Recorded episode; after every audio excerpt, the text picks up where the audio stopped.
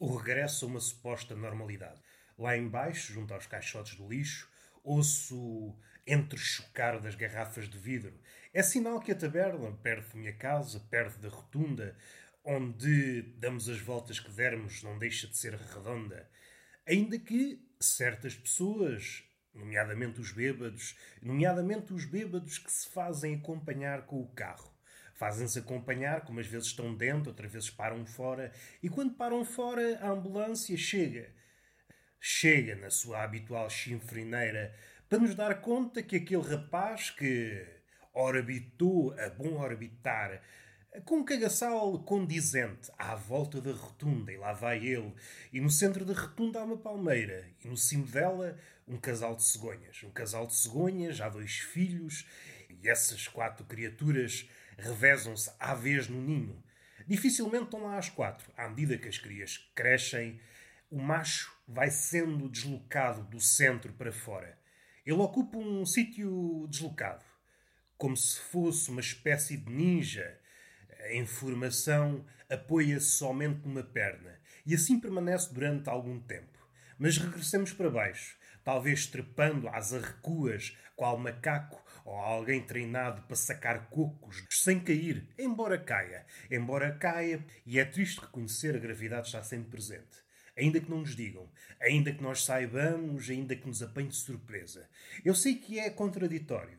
Contudo, volta e meia, nós, pessoas minimamente instruídas e em formação, à cata de diplomas para pôr no LinkedIn, de forma a que nos olhem: sim, senhor, este rapaz sabe da poda, vou contratá-lo para coisa nenhuma, vou contratá-lo para esta empresa em franca expansão, empresas essas que pertencem todas ao mesmo ramo. Não há uma empresa no mundo, ou pelo menos em Portugal, que é o sítio onde eu estou, onde irei morrer, caso a morte aconteça, que a morte, embeiçada por estes tempos, pode-lhe dar uh, uma macacua e ser outra coisa. Este tempo onde nada permanece, a morte permanecerá imune.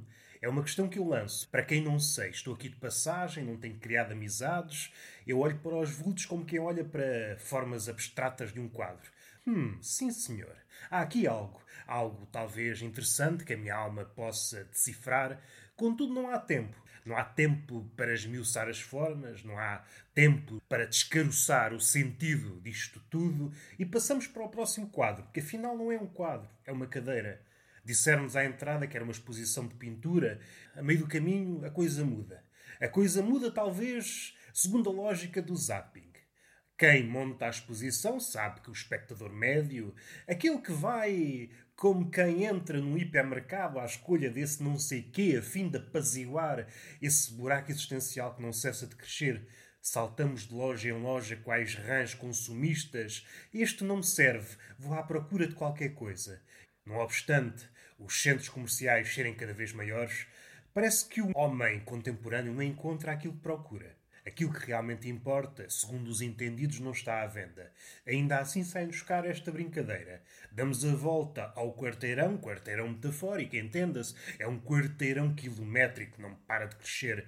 Vamos às lojas de sapatos à procura de um piso para nos locomover, talvez até para danças, danças alegres, danças de uma alegria serpentiforme, em que as calças enfunadas diante de um par de seios bamboleantes revelam que a vida afinal tem coisas sumarentas, momentaneamente polpudas, mas eis que o coito acaba e a verdade chega como uma marretada no cachaço e nós vamos à nossa vida, o homem com expectativas de um amor eh, inconcluído e a mulher com a realidade de um cenário defraudado. Nada aconteceu como as estrelas prediziam. As estrelas, essas antigas profetas, não dizem coisa com coisa. Foi aí que eu fui buscar a minha inspiração, para não dizer nada com nada. Mas regressemos à cena. Regressemos à cena. Está um gajo todo esbardalhado, escanecado, pernas para um lado, braços para outro. E é um cenário, como direi, grotesco. Antigamente este quadro seria legendado como grotesco e hediondo de causar vômitos. Contudo, com o passar dos anos, com este hábito criámos com a violência, hábito não será a palavra, ligação terna com a violência. E não há nada que nos faça vomitar. Nós pomos um dedo na garganta, dois, uma mão, um braço, um cachalote e nada nos faz vomitar. Nada nos causa asco, a não ser surpreendentemente, uma farpinha, um arpão, um arpão metafórico saído da língua de quem se desagrada connosco. O nosso ego gigantesco, mastodôntico, que dá ares de invulnerável, cede à mínima crítica. E então, evangelistas da empatia, da bondade, do diálogo, mudamos. A situação propicia a metamorfose. O rei bondoso passa a déspota no estalar de dedos. E esse estalar de dedos, que antigamente servia para marcar a música, serve para marcar a matança. Não é raro encontrar, por exemplo, um algoz em cima do cadafalso à procura da próxima vítima e a estalar os dedos. A estalar os dedos para matar o tempo, o tempo que nunca morre, expressão inglória, estúpida. Mas voltemos ao cadáver, estraçalhado aos pedaços, tal como a vida, tal como a alegria, o amor, a certeza que chega em tranche, aos bocados. Contudo, a vida, que já não existe, a vida já não mora ali se há é retrospectivamente, aos bochechos, lembrando aquele que se estrafegou no acidente. Uma leitura às arrecuas. Olhamos para trás, como se isso fosse possível, como se fosse possível voltar atrás. Seja no tempo, numa vida, rebobinamos a cena até nos familiarizarmos com o desastre. E repetimos vezes sem contas, para perceber onde é que falhou isto tudo. Uns com estudos, outros sem estudos, e não chegam a perceber o porquê daquela morte. Não havia razão para a morte. Era apenas um carro, uma pessoa bêbada, uma rotunda. Aquilo que ele fez já fez muitas vezes. Diz um vulto antes de desaparecer, fugir como uma lebre. É uma testemunha anónima. Será que devemos dar crédito a essa testemunha? Outros, que antes estavam mudos, ao ouvir aquele testemunho, inspiram-se, repetindo, fazem as vezes do eco estendem os braços, crescem de penas, e quando sabemos, estamos diante de um coro de papagaios. Não havia motivo para esta morte. Olha que há coisas, olha que há coisas. Mas eis que chega alguém, não sei de onde, não sei para quê. Não sei para quê. Esta é a pergunta que devíamos fazer mais vezes. Entrar num sítio, comercial ou não, no matadouro. Quem diz no matador diz numa loja qualquer, onde vamos tentar dar vazão a esta ansiedade, mas nada põe cobro a isto que acontece é pequenos momentos de alegria. No entanto, os dias passam, os anos passam, as décadas passam, e não há uma alma que chegue, entre numa loja qualquer e grite, talvez auxiliado com um megafone, para que isto tudo?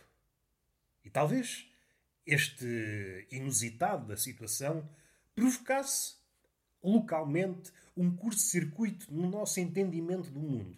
Talvez, como se diz na gíria, nos caísse a ficha e as pessoas que estavam ali avidamente a consumir, a tentar tapar buracos na alma, percebessem: não é por aqui o caminho. De fora, de cima, numa perspectiva de Deus, uma perspectiva divina, olhássemos as pessoas a sair como ratos ou como cães, uma imagem que a minha memória resgatou de um livro de Rabelais, cães a saírem de um teatro em chamas. Chamas essas fictícias, mas não menos dolorosas. Pessoas, cães, ratos que se aperceberam que afinal foi tudo um engodo. Uma prisão, um cenário onde se puderam exercitar no que toca à ilusão, mas bem feitas as contas, continuam iguais, ou talvez um bocadinho menos, dado que isto não é sempre assumar. Não é sempre assumar, é sempre assumir. E assumidamente somos perdedores. Ainda que nos digam o contrário, ainda que os holofotes nos encandeiem e nos façam parecer uh, mais luminosos.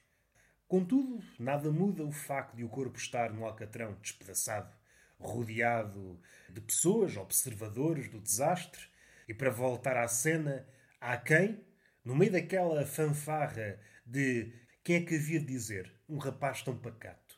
Há quem diga, já era expectável. Todas as noites apanhava uma piela, vinha para aqui e passava horas inteiras na rotunda a fazer peões isto tinha tudo para acabar mal, eu já tinha dito. E a profecia concretizou-se. E o cor cala-se diante da profecia realizada. Afinal, os papagaios também se calam. Há sons que eles não conseguem repetir. Talvez esta seja uma mensagem. Não sei se para esta era. O melhor é pôr eh, esta ideia no frigorífico, datá-la de uma data aleatória, ou talvez prenhe de pontos de interrogação. Alguém que, no assomo de não sei quê, abra o frigorífico e diga: é mesmo isto que eu preciso. Uma verdade que tenha dado mostras de ser real, uma verdade conquistada, uma verdade resgatada ao mundo real. Cada um morre à sua maneira, há mortes engendradas durante décadas, e tenta entrar na cabeça dessa pessoa. Uma pessoa que, desde os 20 anos, planeia o suicídio e mata-se aos 60, 40 anos a planear. Ele tinha dito várias vezes: qualquer dia mata-me. Não sejas parvo, não sejas parvo até que se mata e apanha toda a gente de surpresa. Quem é que havia de dizer que alguém que passou 40 anos a dizer que se matava, matar-se-ia, ninguém estava à espera? Até à próxima.